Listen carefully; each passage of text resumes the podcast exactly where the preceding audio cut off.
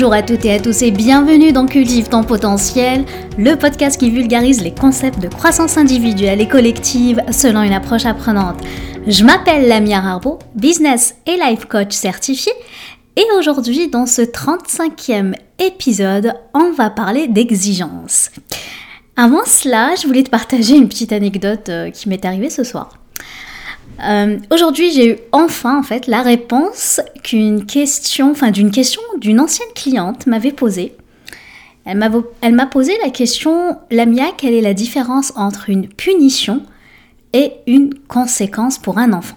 Alors, moi dans mon métier, en fait, ce n'est pas évident de répondre hein, à toutes les questions qu'on pose, car personnellement, en fait, je, me dois en fait un certain code d'éthique et de déontologie. Du coup, lorsque je coach, et, mais d'un autre côté, j'ai plusieurs facettes. Hein. Je me considère, ok, coach. Je me présente tout le temps d'ailleurs en intro dans le podcast comme un coach, mais je suis aussi une formatrice, une mentor, une consultante. Bref, je donne des conseils. Et c'est vrai que, euh, d'ailleurs, c'est ce que je fais ici en partageant mes propres réflexions hein, et mes propres apprentissages. Du coup, lorsque cette cliente me pose cette question, lors d'un coaching sur un sujet de l'éducation, Bon, en fait, j'ai essayé vraiment d'être honnête avec elle et plus lui donner euh, l'avantage plus d'un avis d'une maman. Parce que je suis maman et, et je sais hein, qu'à l'époque, j'avais donné une réponse un peu bateau. Je ne veux pas le cacher. Hein.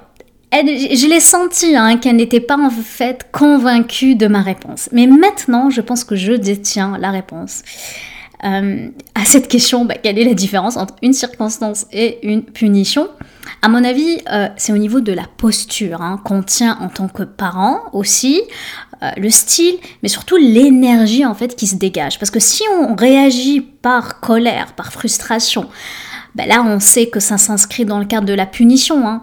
Mais si plus je suis dans une énergie, une posture qui veut faire grandir mon enfant, à travers une certaine, euh, voilà, un certain apprentissage de l'action euh, euh, ou du comportement qu'on ne veut pas qu'il fasse, c'est là que la conséquence devient en fait intéressante. En fait, c'est ça, en fait, c'est le niveau énergie et c'est pour ça c'est intéressant quand on, je vous dis souvent, quand vous prenez conscience de certaines choses, des fois, prenez, enfin, laissez le temps à votre cerveau de vous trouver les interconnexions en fait, avec les différents apprentissages que vous faites et les liens que vous pouvez créer. C'est ça, il y a comme le, ce qu'on appelle le aha moment en anglais, et c'est ça qui est intéressant en fait dans le, quand on fait finalement euh, ce genre de réflexion et qu'on arrive en fait d'avoir plus de clarté, de conscientisation sur les différents éléments. Je ferme la grosse parenthèse et là, je reviens sur le sujet du podcast qui est lié à l'exigence. J'avais fait une intro hier sur l'exigence. Selon moi, elle mérite tout un épisode, donc j'en fais, j'en parle aujourd'hui. Pour moi, alors l'exigence, pour, moi, non seulement c'est ma cape volante, mais en même temps c'est ma kryptonite. Et je m'explique. Je vais te donner deux exemples euh, où je vois l'exigence comme c'est quelque chose qui, qui est ma cape volante ou c'est quelque chose qui va me porter, c'est mon moteur. Et d'un autre côté, je te donnerai un autre exemple où je vois l'exigence euh, comme ma kryptonite et que ça me sert pas du tout. Ok? Que je commence avec le premier. Lorsque l'exigence me sert, et c'est quoi, sans rentrer dans les détails de la définition, ben, être exigeant avec soi, c'est, selon moi, c'est avoir des, en fait des standards, ok? Et justement, lorsque l'exigence me sert, j'associe cette exigence-là, ces standards, comme des normes liées à la qualité, liées aux attentes en fait envers moi et envers les autres. Donc j'ai des attentes envers moi, envers les autres, et j'ai, je veux une certaine qualité par rapport à ces attentes-là quand je vais au restaurant, si on reste dans le domaine avec ma fille au resto, donc je m'attends à ce que ce soit propre, je m'attends que ce soit bon. C'est ça la qualité de service, la qualité que je m'attends d'un restaurateur.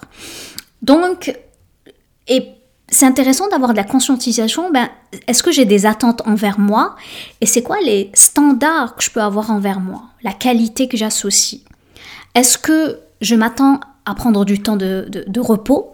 Est-ce que je m'attends à euh, prendre des vacances euh, au soleil chaque année, qu'est-ce c'est quoi les attentes que j'ai envers moi et c'est quoi les normes que je me donne pour évaluer la qualité de ces attentes-là? Parce que des fois, admettons, je prends les exemples des vacances, si je m'attends chaque année à aller au soleil, puis je sais pas moi, quand par hasard, euh, la semaine que je prends congé, il pleut toute la semaine, et finalement je suis pas au soleil, et puis bref, j'ai eu un temps pourri, euh, où je me casse et du coup je me bagne pas, enfin je me casse une jambe et je mène pas, bref, il y a plein d'excuses.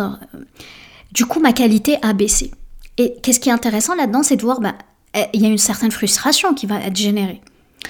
Pourquoi moi je vous dis, je suis dans la catégorie euh, que cette exigence, des fois, ça nous sert, parce que des fois, avoir des, ce qu'on appelle des hauts standards de qualité, quand on s'attend à ce que ce que je suis en train de produire, ce que je suis en train de faire, c'est quelque chose de qualité, que ce soit dans le cadre de mon travail, dans le cadre de la vie privée, quand vous êtes en train de faire, euh, je sais pas, un bon repas pour vos amis, vous, euh, vous, euh, vous, je sais pas, vous voulez servir le meilleur repas possible, vous faites, vous faites tout en sorte pour que vos, j'allais dire clients, c'est pas vos clients, c'est vos amis, se sentent bien, etc. Donc, vous essayez de, de, de donner le meilleur de vous-même, et c'est normal. Donc, c'est normal que vous ayez cette attente là qualitatif lié à la qualité par rapport à ce que vous allez produire, etc. Et des fois, c'est en lien avec vous.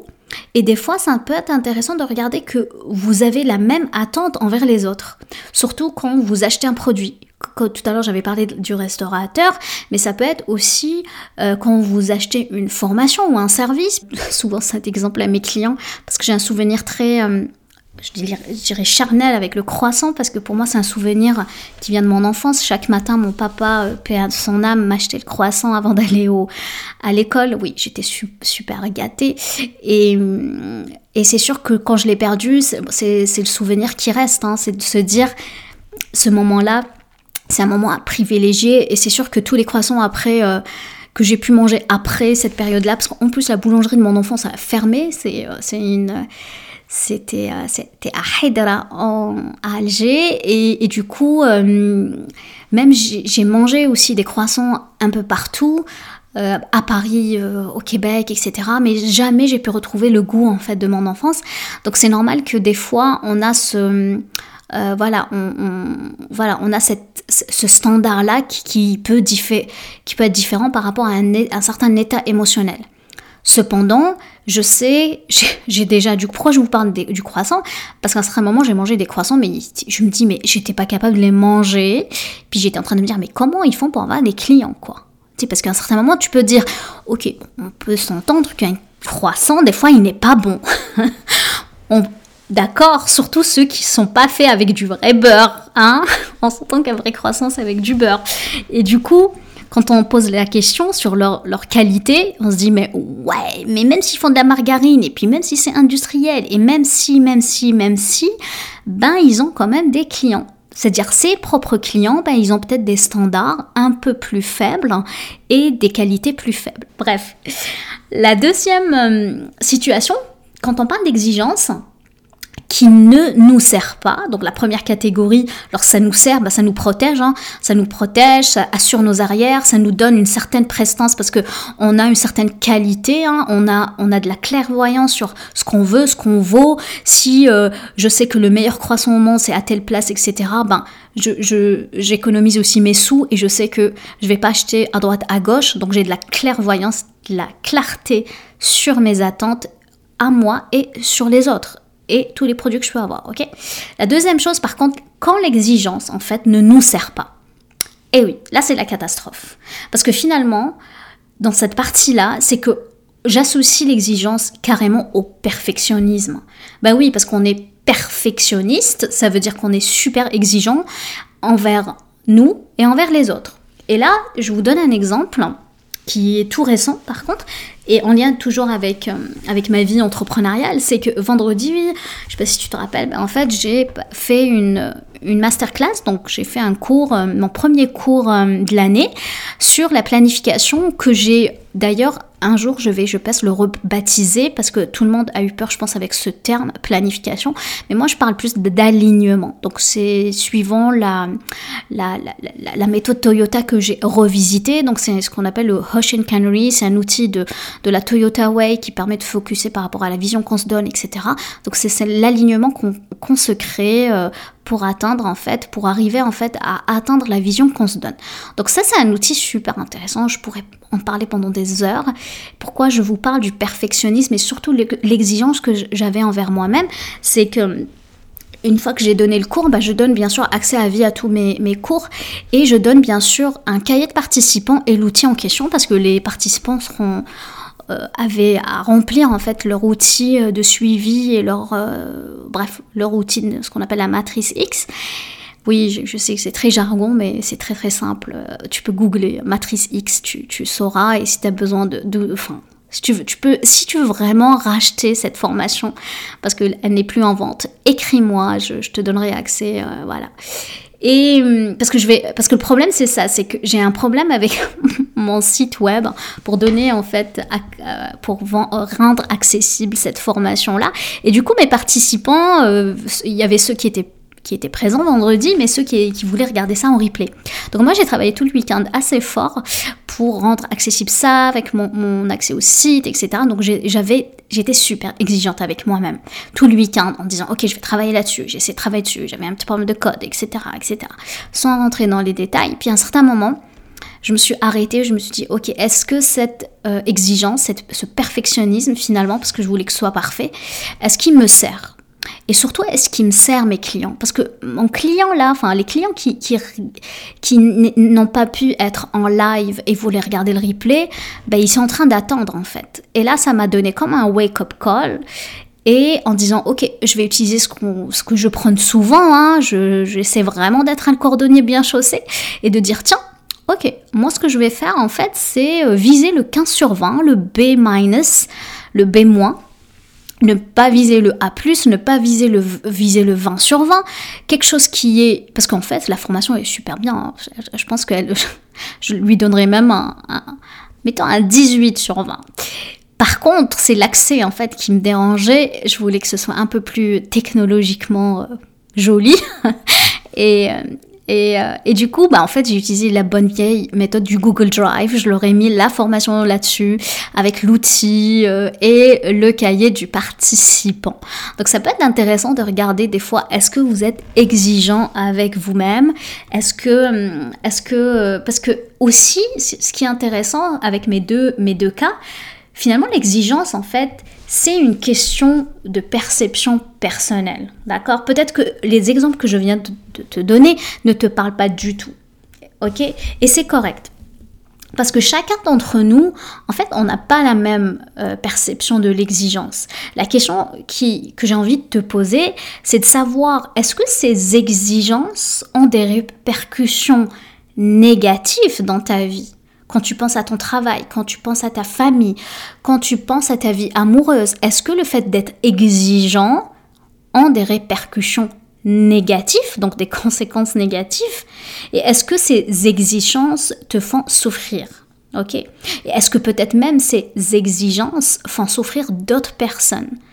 Bon, ça c'est ta perception sur leur souffrance, bien sûr, mais ça peut être intéressant de se poser les questions et de dire tiens, est-ce que qu'est-ce que j'en fais en fait de ces informations là Suis-je d'accord avec soi? Qu'est-ce que j'aimerais changer? D'accord? Comment tu peux créer le, le, le, wake-up call? Comme, comme, euh, comme ça s'est passé dans mon cas J'espère que cet épisode t'a plu. N'hésite pas à m'en faire part, à me faire des commentaires si tu veux en savoir plus.